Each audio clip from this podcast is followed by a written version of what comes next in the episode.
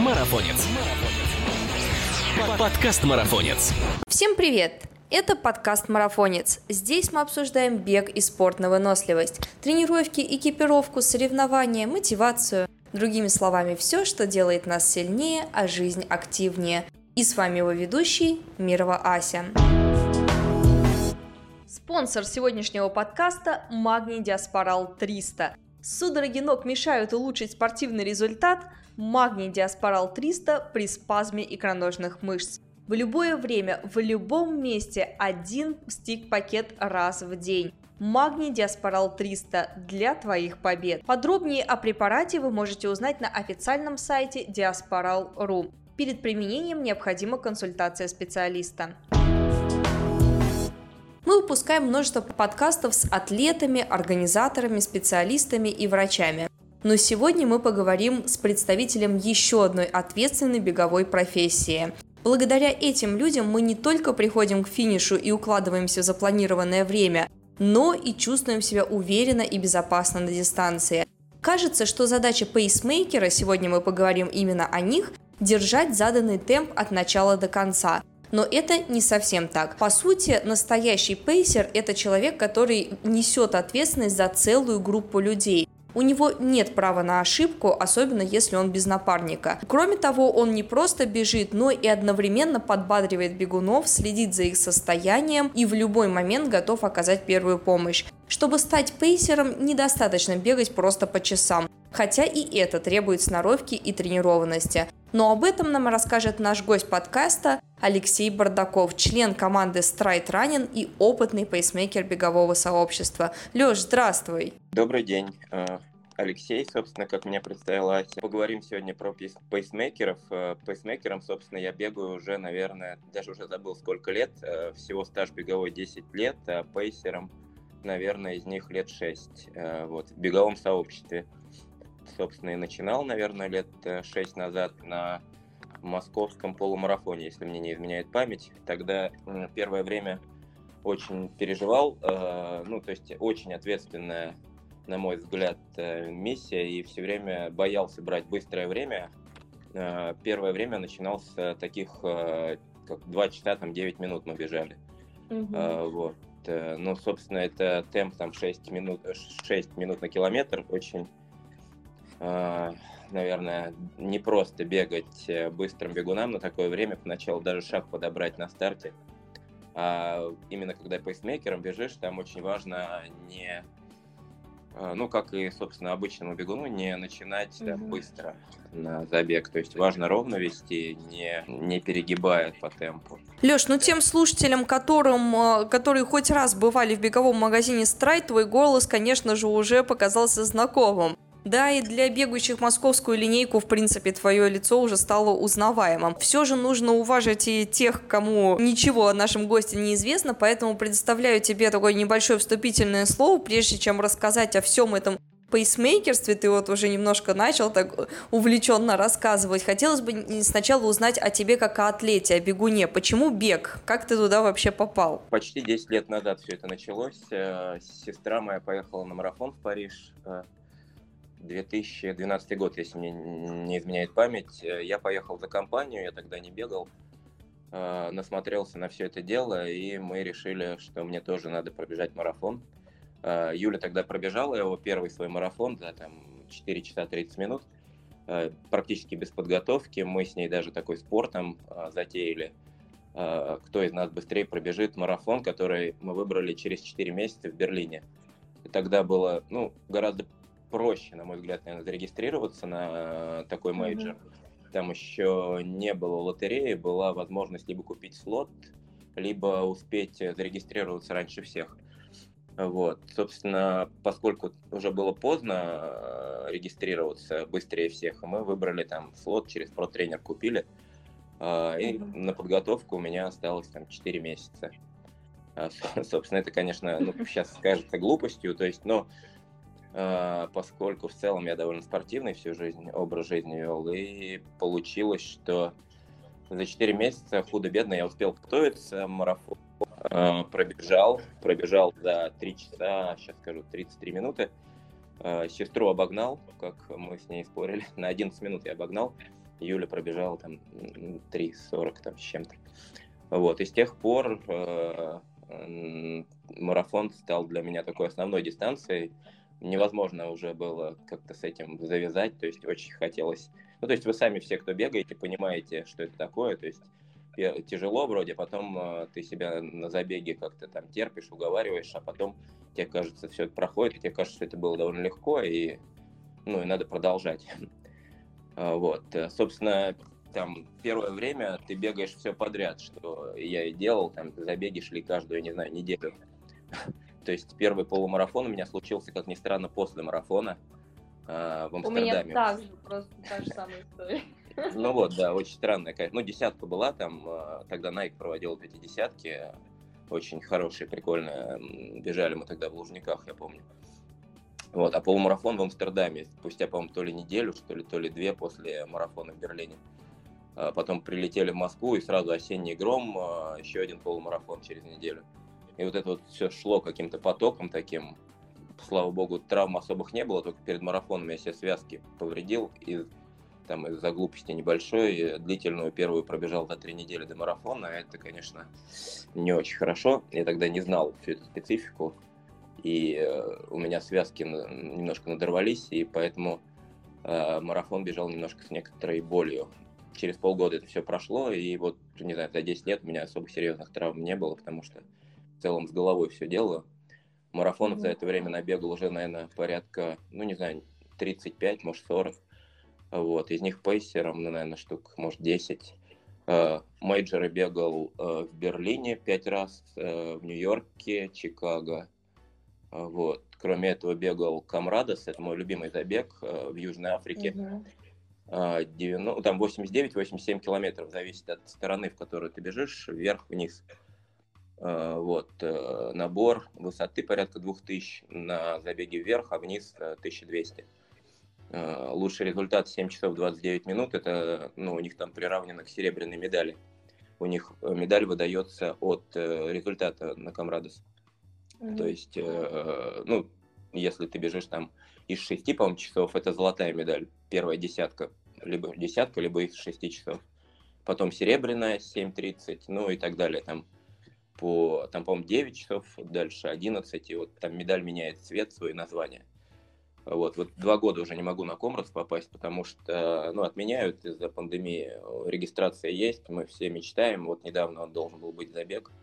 Э, это какая-то такая одна сплошная большая любовь. Э, в Южной Африке просто, ну, там какая-то невероятная атмосфера царит, там дружба, я не знаю, там все тебя поддерживают. Э, сестра у меня на первой Камрадосе разревелась, к ней какая-то датчанка, американка там подошла, они по трассе там ее поддерживали.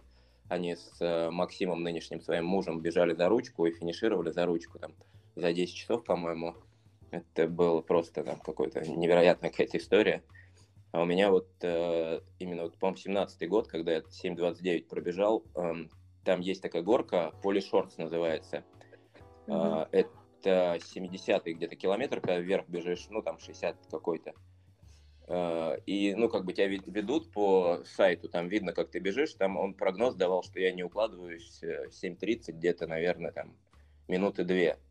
Э, ну, я заполз на этот поле шортс, и там э, вниз такой спуск начинается – чтобы бежать в 7.30, мне надо было бежать по 4.40. Ну, я так посмотрел вниз, думаю, ну, как бы надо попробовать. А, вот. А накануне, надо сказать, у меня температура еще была, там вот эта вот э, безуглеводная диета, которую многие применяют марафонцы. Мне она не зашла, и у меня это все вылилось в какую-то температуру, которая несколько дней держалась, к вечеру поднималась. С тех пор не делаю эту диету, она мне как-то совсем не пошла. Вот, в общем, побежал я с этой горы, а надо сказать, что в тот год вот небезызвестная Нина еще Зарина э, со мной там дебютировала на этом Комрадс. Э, и я смотрю издалека, Нина идет пешком, вот, там перед какой-то очередной горкой.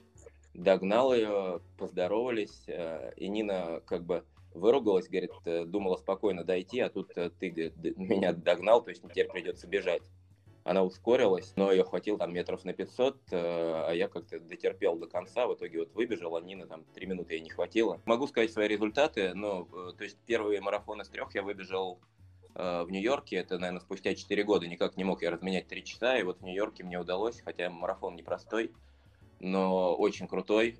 Там до 25 километра какой-то он такой довольно плоский, а потом начинаются горки. Вот. Но мне как-то удалось потерпеть. И поразили, кстати, пейсмейкеры, которые бежали в Нью-Йорке. Э, до сих пор э, вспоминаю, очень крутые ребята, они бегут весь марафон э, с деревянной табличкой в руках, у них вместо там рюкзака, там какого-то, на который все говорят, как вы с рюкзаками бегаете. Тут ребята не с рюкзаками, у них просто табличка деревянная в руках, на которой написано 2.59, и они бегут всю дорогу, держа эту табличку, и мило разговаривают при этом. Вот, это, конечно, поразительная история.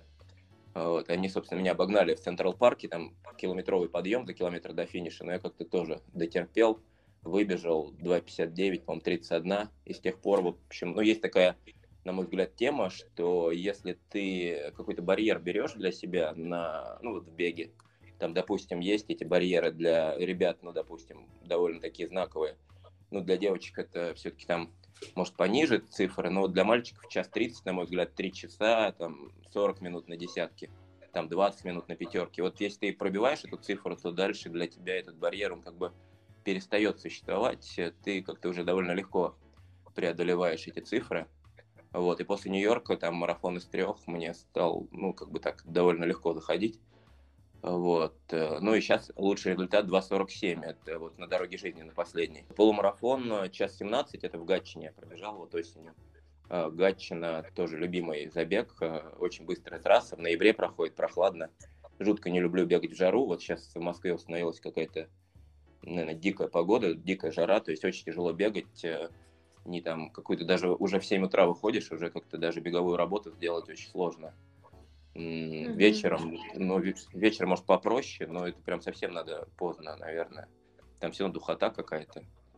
А, вот, поэтому вот ноябрь идеальная, если, конечно, снег не выпадет, но вот за 8 лет ни разу не выпадал. Леш, рассказываешь ты историю, а мне кажется, как будто ты говоришь обо мне, потому что та же самая ситуация, просто поспорила с человеком, что пробегу марафон внезапно. Я, конечно, тоже спортивная с детства, но вот первый у меня почему-то был за 4 месяца подготовки, также я вдруг решила, подготовилась, пробежала на разрыв менисков и потом начала бегать все подряд. И, кстати, да, вторым забегом у меня уже был полумарафон. Ну, все мы совершаем, наверное, одинаковые ошибки более-менее. Потом это, конечно, все устаканивается, да эйфория проходит, и начинаешь более выборочно и к стартам относиться, и к тренировкам к своим. То есть, получается, изначально ты спортсмен-любитель. Получается, чтобы стать э, пейсмейкером даже на таком масштабном событии, как московский марафон, не нужно быть каким-то профессиональным атлетом или иметь регалии олимпийским чемпионом. Но хотелось бы получше узнать структуру, как становятся, соответственно, пейсмейкерами на таких мероприятиях. Организаторы сами кладут глаз на талантливых бегунов или нужно подавать заявку? Э, ну, там есть э, не знаю, спортивный директор, который в, mm-hmm. в целом формирует команду пейсмейкеров. А, вот. Э, как туда попадают? Но есть команда ребят, которые давно бегают, они уже как-то сформировались. Uh-huh. А, ну, их знают, то есть они, у них есть опыт. Ну, просто вот быстро бегать недостаточно. Надо все-таки, на мой взгляд, сразу выходить на такое событие, как московский там полумарафон, все-таки рискованно. Были случаи, когда со мной бежал парень, э, был полумарафон, по-моему, Лужники, э, бежал там пейсмейкером, и мне пришлось одному добегать, потому что он сошел. Ну, то есть тут важно все-таки сначала побегать какие-нибудь локальные забеги. Вот. Ну, собственно, вот есть, я говорю, команда, которая такая уже опытная, их э, уже знают, поэтому они, ну, всегда как бы вот в целом, это где-то, наверное, половина команды, она часто из нее и выбирают. Плюс еще есть ребята, которые ну, такие довольно медийные, там, ну, тоже опытные бегуны, их ставят в пару вот э, к, ну, там, я не знаю, Евгений Ревенко, ну, у него сейчас uh-huh. на секундочку результат, это депутат, э, у него на секундочку сейчас результат лучше, чем у меня на марафоне, вот он сейчас в Сочи пробежал, ну, или не лучше, но где-то такой же, 2.48, по-моему, в Сочи пробежал на чемпионате России. Uh, вот, то есть, uh, ну, плюс иногда добавляются новички, ну, тут бывают же всякие замены, то есть сейчас время такое, когда все болеют, там непредсказуемая ситуация. И, ну, по советам ребят, допустим, которые там есть в команде, подбирают, э, э, наверное, исходя из их советов, и, ну, и, опять же, из э, тех людей, которых знает Сережа Корнеев, который подбирает команду. Вот. Там может замена какая-то произвести. А так в целом довольно стабильный такой состав который, ну, еще э, немножко меняется от э, забегов. Забеги же не только в Москве проходят, они вот еще в Петербурге. Mm-hmm. Да, в Петербурге там немножко разбавлено другими ребятами. То есть сейчас вот будет э, марафон «Белой ночи» у команды тоже бегового сообщества впервые ну, в вечернее время. Ну, впервые для как бы последних лет начиналось все тоже там именно с вечерних забегов. Вот, и там, соответственно, уже немножко другой состав будет. Московские ребята тоже приедут, но есть э, много питерских, из питерской команды. У них там своя команда пейсмейкеров, она так и называется, по-моему, э, пейсмейкеры Санкт-Петербурга, как-то так. Собственно, ну, на мой взгляд, э, главное условие для пейсмейкера это именно, то есть, ну, во-первых, у тебя должен быть запас по времени, наверное, ну, минут 15 э, точно э, к времени личного рекорда. Чтобы ты с запасом бежал, у тебя должна быть форма хорошая, и ты должен чувствовать темп, э, бежать ровно. То есть у тебя не должно быть такого, что ты там какой-то запас делаешь, я не знаю, там как-то потом проседаешь. Ты должен ровненько, ребят, провести. Ну, конечно, с небольшим там скидкой, может быть, где-то на горке, где-то там чуть сбавить. Московский марафон, вот он довольно ну, не сказать, что гористый, но непростой. Есть там участки бульвара и так далее. Uh-huh. Вот. И там надо как-то, ну, понятно, что подбадривать и так далее. Есть еще нюансы там по питанию, тоже подсказывать, uh-huh. по воде. Плюс мы с Гришей, как у нас постоянная такая пара с Гришей, э, Лениным, известным, наверное, для всех. Э, у нас постоянная такая традиция, мы с музыкой бегаем, Э, подбираем плейлист, э, я в Инстаграме там публикую, и там ребята выбирают музыку. Мы потом из этих песен, собственно, ставим их на марафоне. Но единственное, сейчас вот когда на три часа бежать будем, там все-таки время мешает быстрым бегунам, и мы не будем музыку включать, потому что она все-таки немножко отвлекает на более простое время. Она, наоборот, в помощь, ну, на мой взгляд, там 4 часа, а на 3 часа все-таки ребята как-то более сосредоточены, и там лучше без музыки обойтись. Ну, сегодня хочется подробно прям а, разъяснить все вопросы и особенности этой работы. И логично будет начать э, с самого понятия pace. Это с английского значит темп, мейкер, создатель, то есть человек, создающий темп. Для чего он вообще нужен? Сейчас у большинства есть часы, большинство людей может распечатать себе также тайминг. Почему люди нуждаются в этих героях? Расскажи вообще, для чего мы этот подкаст записываем? Человек хоть может там себе распечатать бумажку, там и так далее. Он, ему тяжело будет именно, ну, если он неопытный особенно, ему mm-hmm. тяжело будет вот э, бежать по этой бумажке, там как-то темп э, ровный поддерживать. Он просто не чувствует темп. Э. То есть э, теоретически я знаю случаи, когда люди без часов просто бежали пейсмейкерами ровно по темпу. То есть э, если вот, э, ну, в теории я так не делал еще ни разу, но, наверное, процентов на 80, думаю, что смог бы справиться и без часов. А, Еще есть такой момент, мы тоже вот, да, себе делаем вот эту бумажку. Там Гриша один раз даже на руке все это написал в Петербурге. Мы в том году бежали полумарафон. Впервые решили час 30 время взять, час 29. И выдалась какая-то невероятная жара. Там, я не знаю, плюс 30 было в Петербурге. Было очень тяжело бежать. Э, Гриша написал на руке вот эти все цифры. То есть каждый километр у тебя там расписан, э, в какое время ты должен быть на этом километре. А, на нормальных забегах, ну, на качественных, таких как у бегового сообщества, всегда есть таблички, каждый километр трасса отмечена, и ты можешь сверять, а, в какое время ты должен быть на этом километре. Исходя из этого, ты как бы равняешь, ну, где-то у тебя там есть отставание, ты подравниваешься немножко. Вот. Ну, так в Питере мы бежали, значит, ну, то есть расскажу немножко об этом полумарафоне, там просто в какой-то момент э, стало настолько тяжело, то есть там ну, до 15-го более-менее бежали, а на 17-м километре я уже почувствовал, что я бегу сам на результат.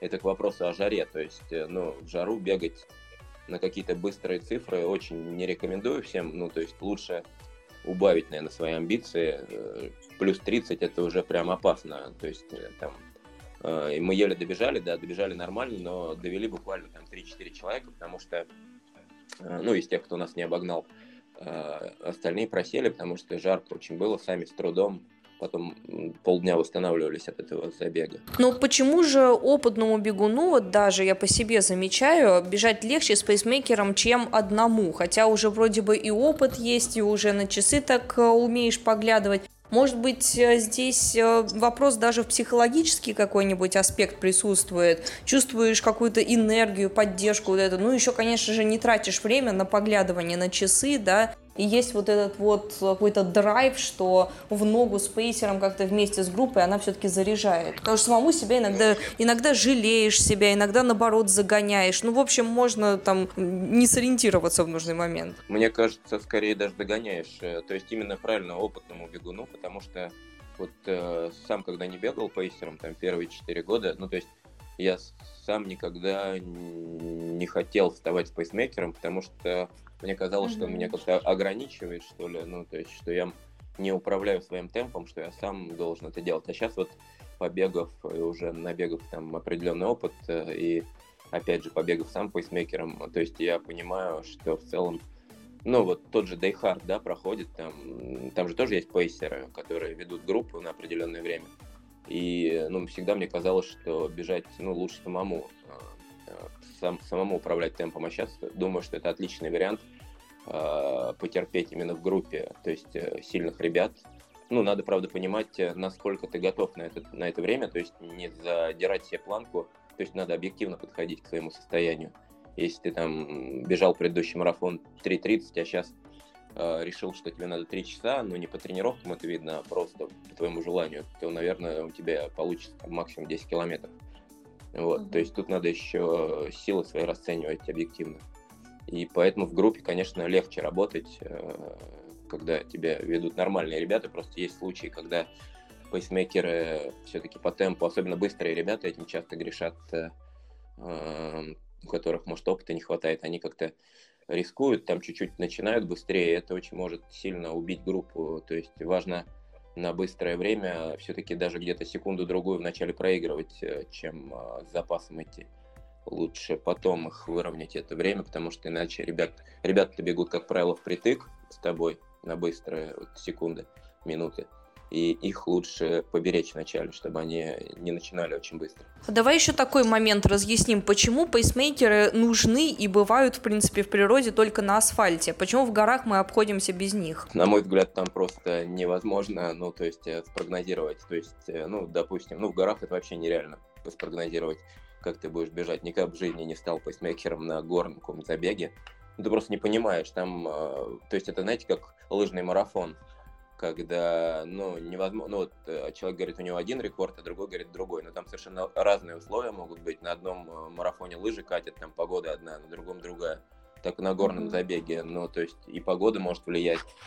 Вот э, печальный забег сейчас в Китае, где там люди погибли, ну, там тоже, ну, как бы погода вот раз вмешалась и все. Э, и так вот тот же Грут, если приравнивать, ну, все любят этот забег у Миши Долгого бегать 100-километровый там. Э, я бежал по-моему, в семнадцатом году 100 километров там. И, по-моему, до сих пор говорят, что это самая жесткая была трасса за все время. То есть э, предсказать как это... Там болот было, наверное, километров 50, я просто по воде полз, а не по какой-то беговой части. Вот как там пейсмейкеров ставить, это нереально.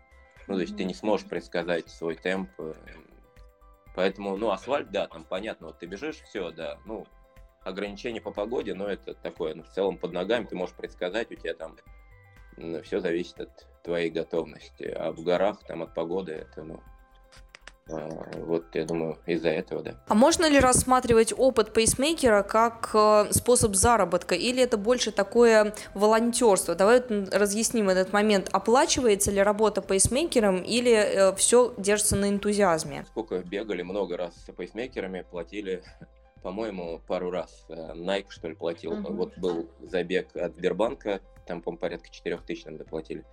Э, беговое сообщество, тут экипировка в основном, то есть выдается ну, на таких э, популярных забегах, как московский полумарафон и марафон от, ну, от технического спонсора, ну, там сейчас это ASICS. Вот. В Питере сейчас будет GRI вот, на марафоне, соответственно, там будет выдаваться, по-моему, майка и шорты. Вот. А так все это, да, на энтузиазме. Но надо сказать, что это, это российская все-таки практика, потому что в мировой практике, насколько я понимаю, все-таки пейсмейкеры получают деньги, и довольно немаленькие. Вот э, в Стамбуле я бегал марафон, не помню, какой-то год, 15-й. Там 3000 э, долларов, если мне не изменяет память, пейсмейкеры Ого. получают. Ну, тогда получали.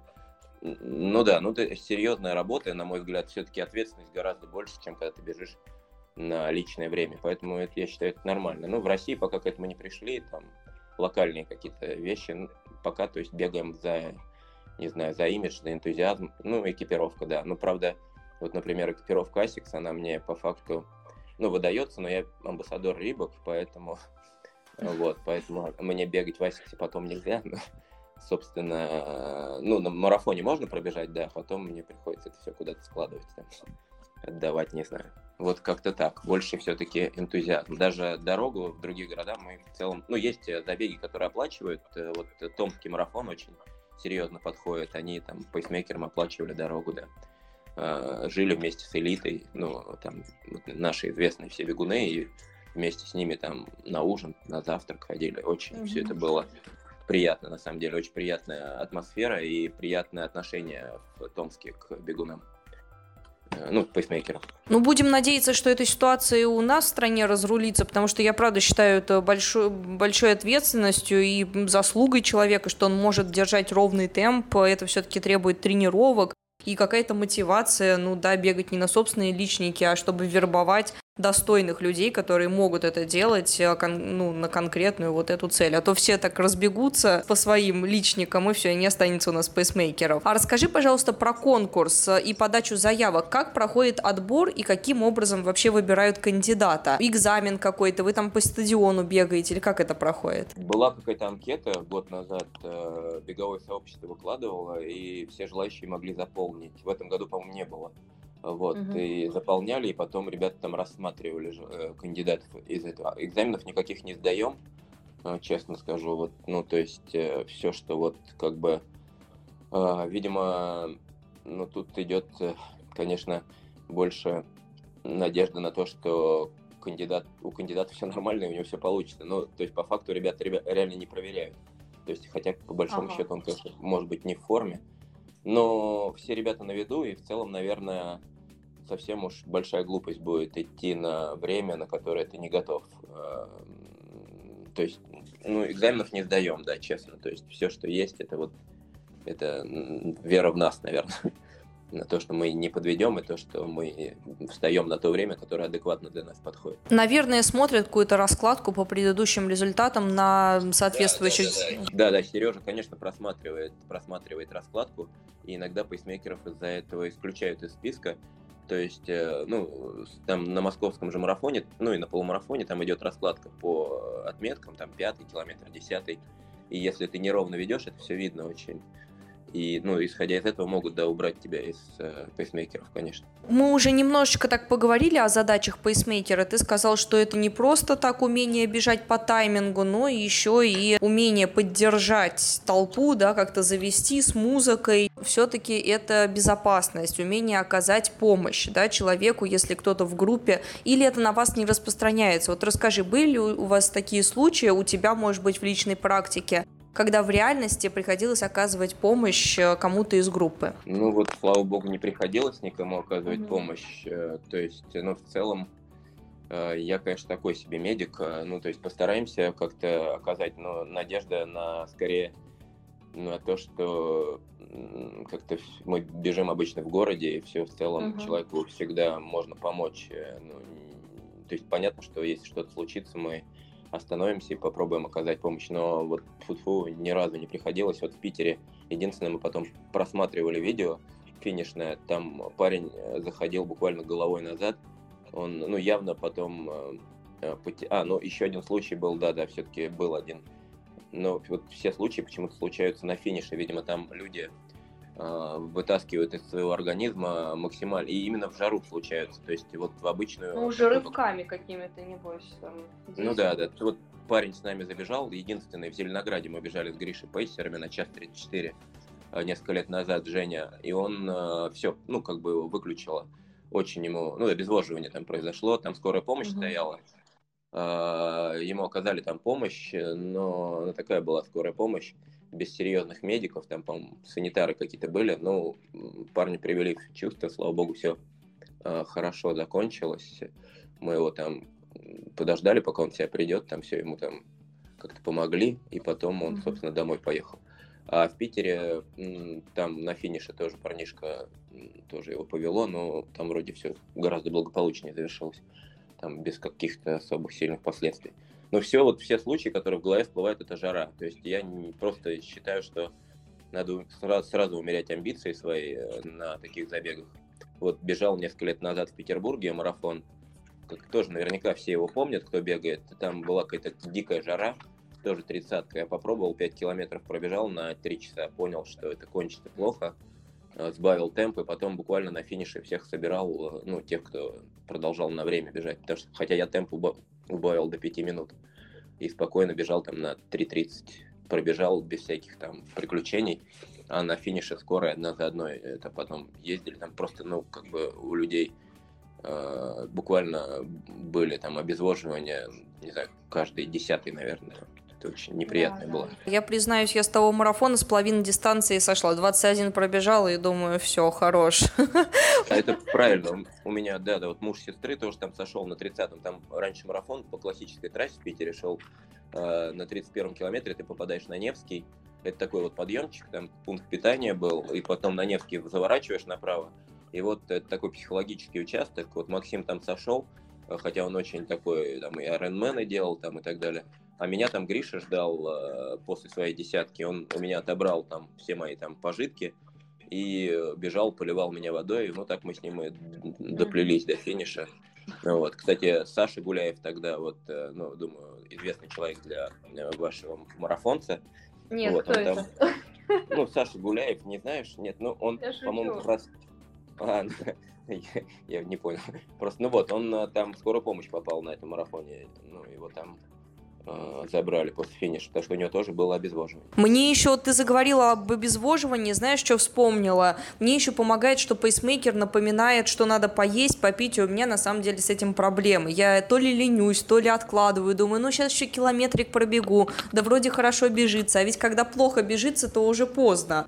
Поэтому такие вот забывания, они часто приводят к марафонской стене, и мне очень нравится то, что вот э, Пейсер напоминает, так, все пьем, так, берем себе там э, электролитики. Кричим там, не знаю, там, видим, ну, то есть там стандартная схема тоже, каждый где-то 5 километров, иногда плюс-минус там, э, и мы обязательно кричим справа вода, мы сами не забегаем, как правило, на пункты питания на, за водой.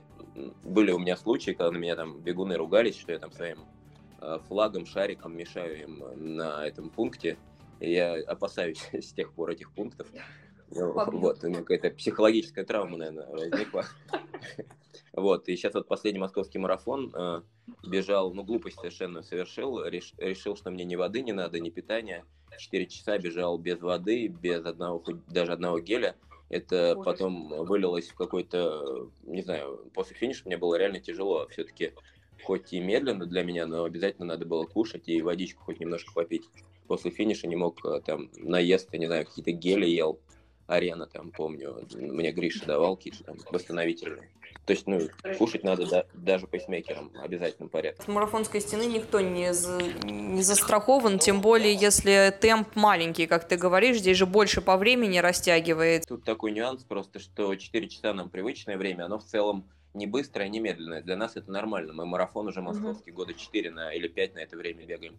А, соответственно, вот э, ребята бежали на 4 часа 44 минуты. Это уже вот прям, на мой взгляд, ультрамарафон какой-то. Вот у меня да. сейчас моя девушка Даша побежит Козлова э, в Питере, будет дебютировать пейсмейкером на как раз на это время. Но это действительно, при том, что у нее личник 3 часа, ну то есть это будет прям тяжело. То есть тут уже надо обязательно кушать долго и водичку, и все это. Ну, это прям обязательно. Потому что это очень долгая работа получится. Как правило, пейсеров обычно двое. Ты сказал, что ты в паре работаешь с Гришей Лениным. Да, и я часто сама тоже замечала именно такую парочку. Вы как Шерочка с Машерочкой постоянно с, этой, с музыкой. Очень круто, атмосферно получается. Для чего вот делается два пейсмейкера? Для того, чтобы один, если вдруг отвалился, да, мало ли что случилось, второй мог продолжить путь. Но что делать, если всего лишь один пейсмейкер и вдруг с ним что-то случается? Вся группа дальше двигается, на, получается, на произвол судьбы? Тут, я думаю, надо от ситуации смотреть. Э, то есть, ну, в целом, если у пейсера, пейсера бежит один, и у него, ну, что-то с ним случилось, плохо стало, не знаю, он либо сходит, обязательно убирает флаг, то есть он не добегает медленно, mm-hmm. он, ну, чтобы не смущать э, там других и не вводить в заблуждение, он убирает этот флаг, либо э, были такие случаи, когда пейсмейкер ну, по каким-то причинам не мог продолжать бежать в нужном темпе или вообще не мог, и просто, ну, есть э, по забегу он уже понимает, кто рядом опытные ребята, и можно попробовать э, э отдать флаг э, такому бегуну, и в целом теоретически он должен справ... может справиться.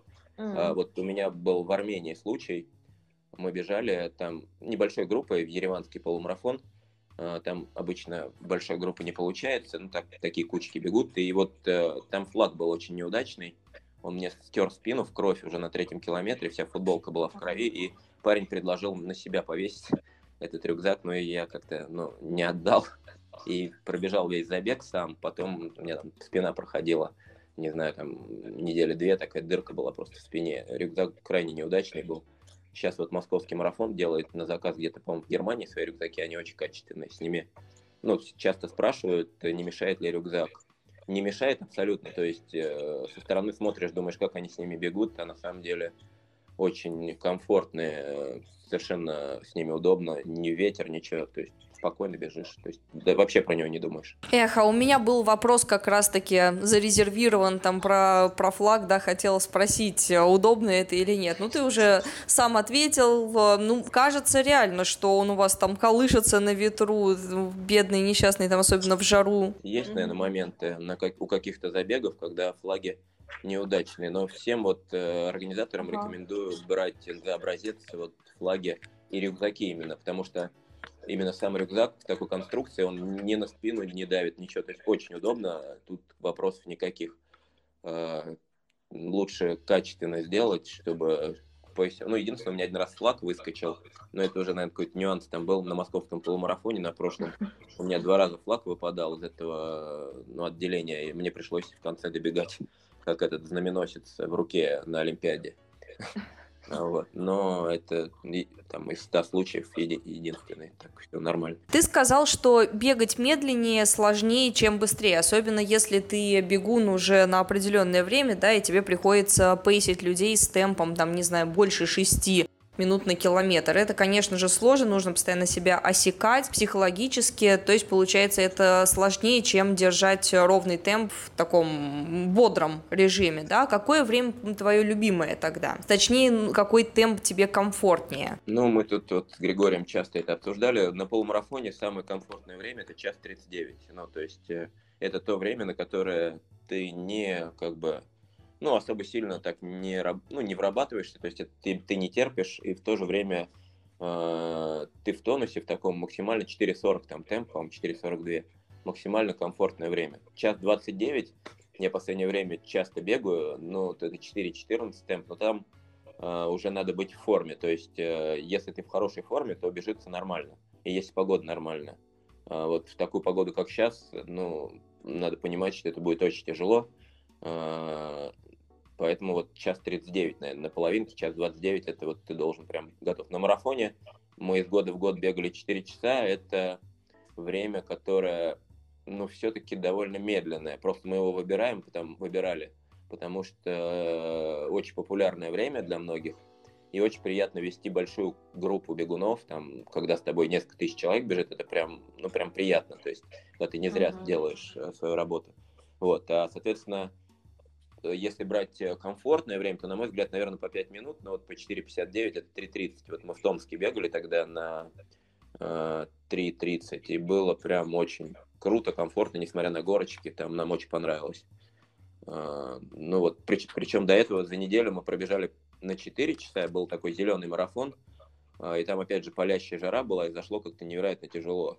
А через неделю бежали на 3.30 в Томске, и зашло как-то намного легче. То есть тут еще такая история, вроде более быстрый темп, а пробежали легче. Так, с пейсерами в этом отношении все понятно, но как быть э, самим участником? Как правильно выбрать темп и понять, с каким пейсмейкером бежать? Знаешь, вот распространенная ошибка, когда бегун старается придерживаться всей группы, несмотря на свое самочувствие, несмотря на свой зашкаливающий там просто за небеса пульс, но если чувствуешь, что не можешь бежать, не можешь угнаться за пейсером, лучше же не гнать за ним, да, если чувствуешь, что можешь топить быстрее, то не обязательно волочиться со всей группой, можно там, если пульс позволяет, э, успеть, э, может быть, предыдущего пейсера догнать. Вот что скажешь э, насчет выбора правильного темпа? Как новичку, ну, опытные бегуны, потому что, скорее всего, уже разобрались, какой они хотят установить личник, а как новичку понять, в какую группу ему нужно примкнуть? Ну, тут, я думаю, ну, если у человека есть тренер, то он всегда подскажет. Вот, ну, то есть, ну, понятно, что далеко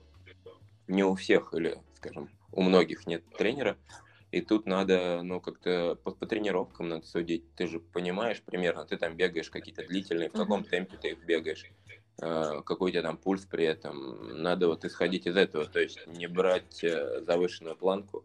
Э, скорее всего, тебе она не покорится. Ну, либо покорится с такими какими-то невероятными последствиями. То есть надо выбирать э, что-то по плечу. Э, там исходить, э, ну, все люди умеют, наверное, думать, и там, исходя из того, что у тебя какой результат предыдущий был, если ты регулярно тренируешься, на какое время ты там готовишься. Ну, тут, тут сходя только из собственных ощущений каких-то. Понятно, что, ну, лучше вообще, на самом деле, э, есть такая, ну, выбрать, возможно, даже пейсера, который попроще бежит, э, чем, чем твое время, которое тебе нужно, а потом чуть-чуть от него убежать, э, чем mm-hmm. взять пейсера, который гораздо быстрее, чем ты можешь, и потом умереть и добегать медленно. А, то есть вот взять, например, час 39 пейсера и потихоньку от него убежать, допустим, на час 35 потом на второй половине. Ну, примерно я так говорю.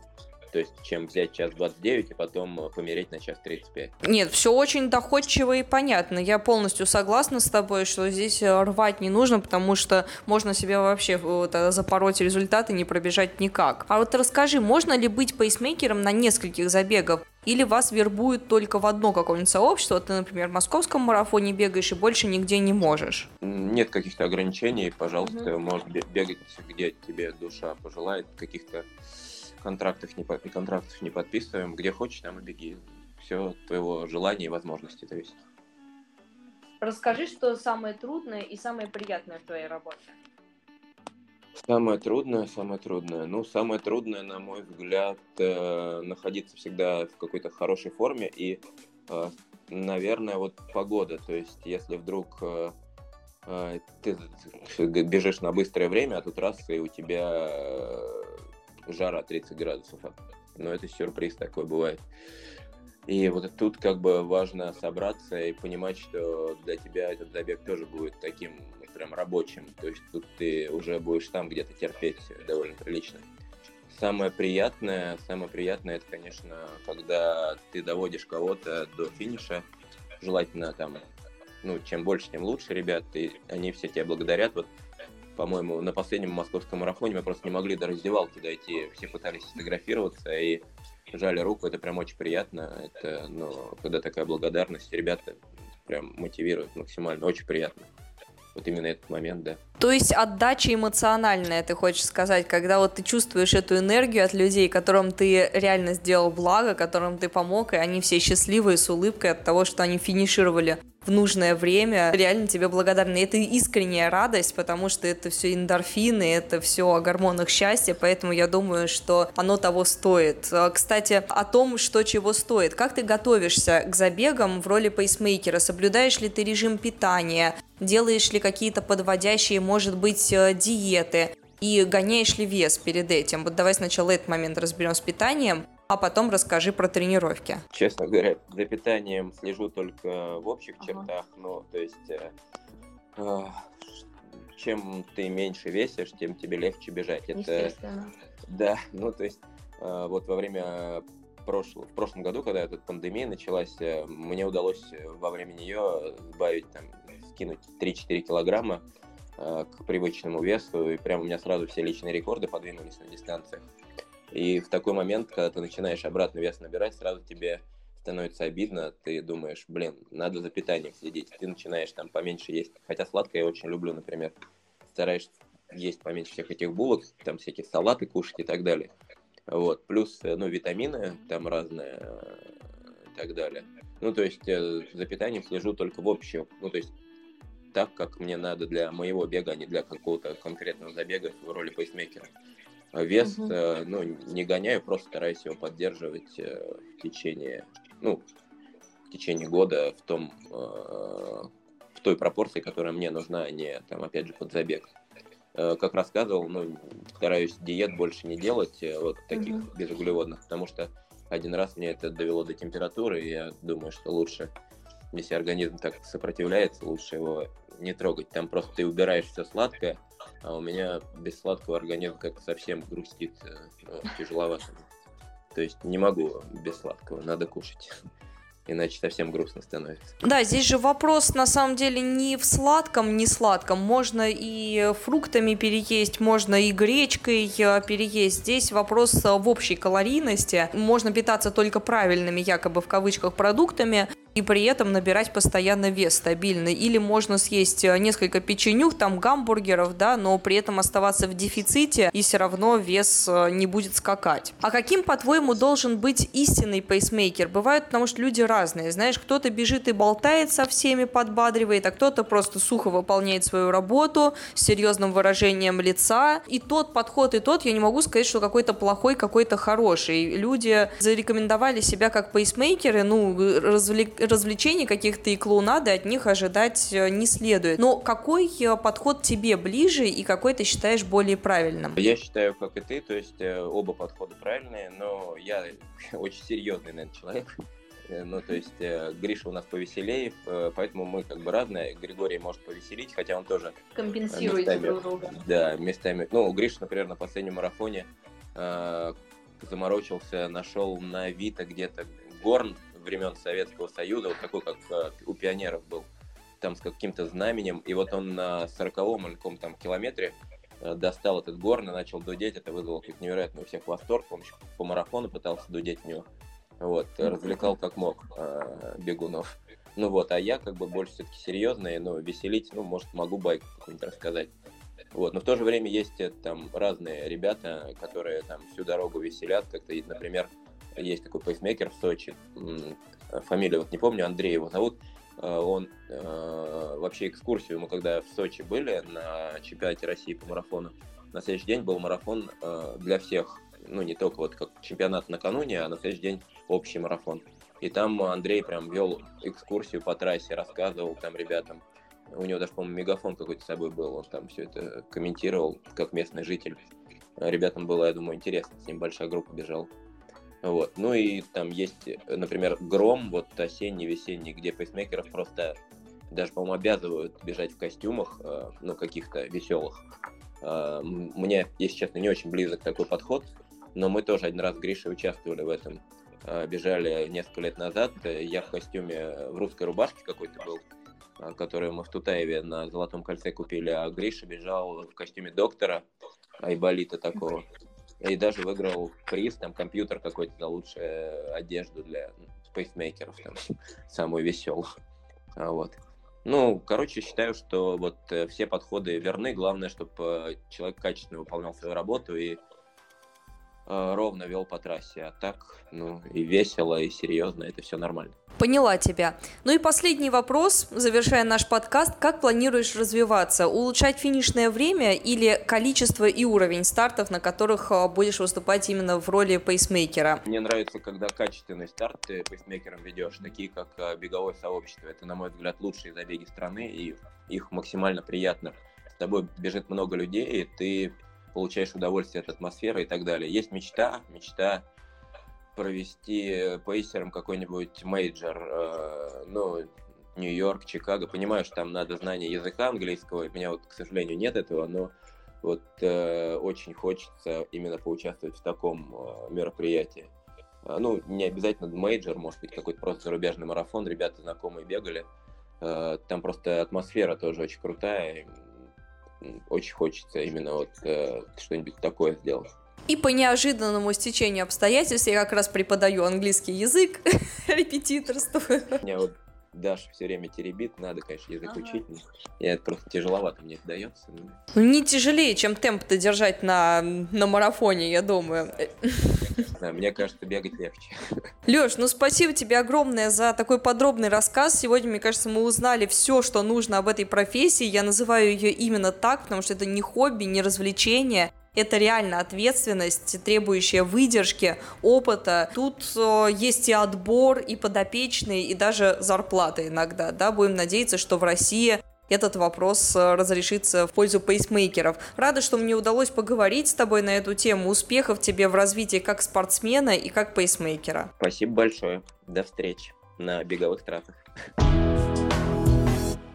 Напоминаю, что спонсор сегодняшнего подкаста – Магний Диаспорал 300. Один стик-пакет один раз в день против судорог ног. Магний Диаспорал 300 для твоих побед. Перед применением необходима консультация специалиста. А я напоминаю, что с вами был подкаст «Марафонец». И не забывайте подписываться на нас на тех платформах, на которых вы нас слушаете. Ведь впереди еще столько всего интересного. Пока!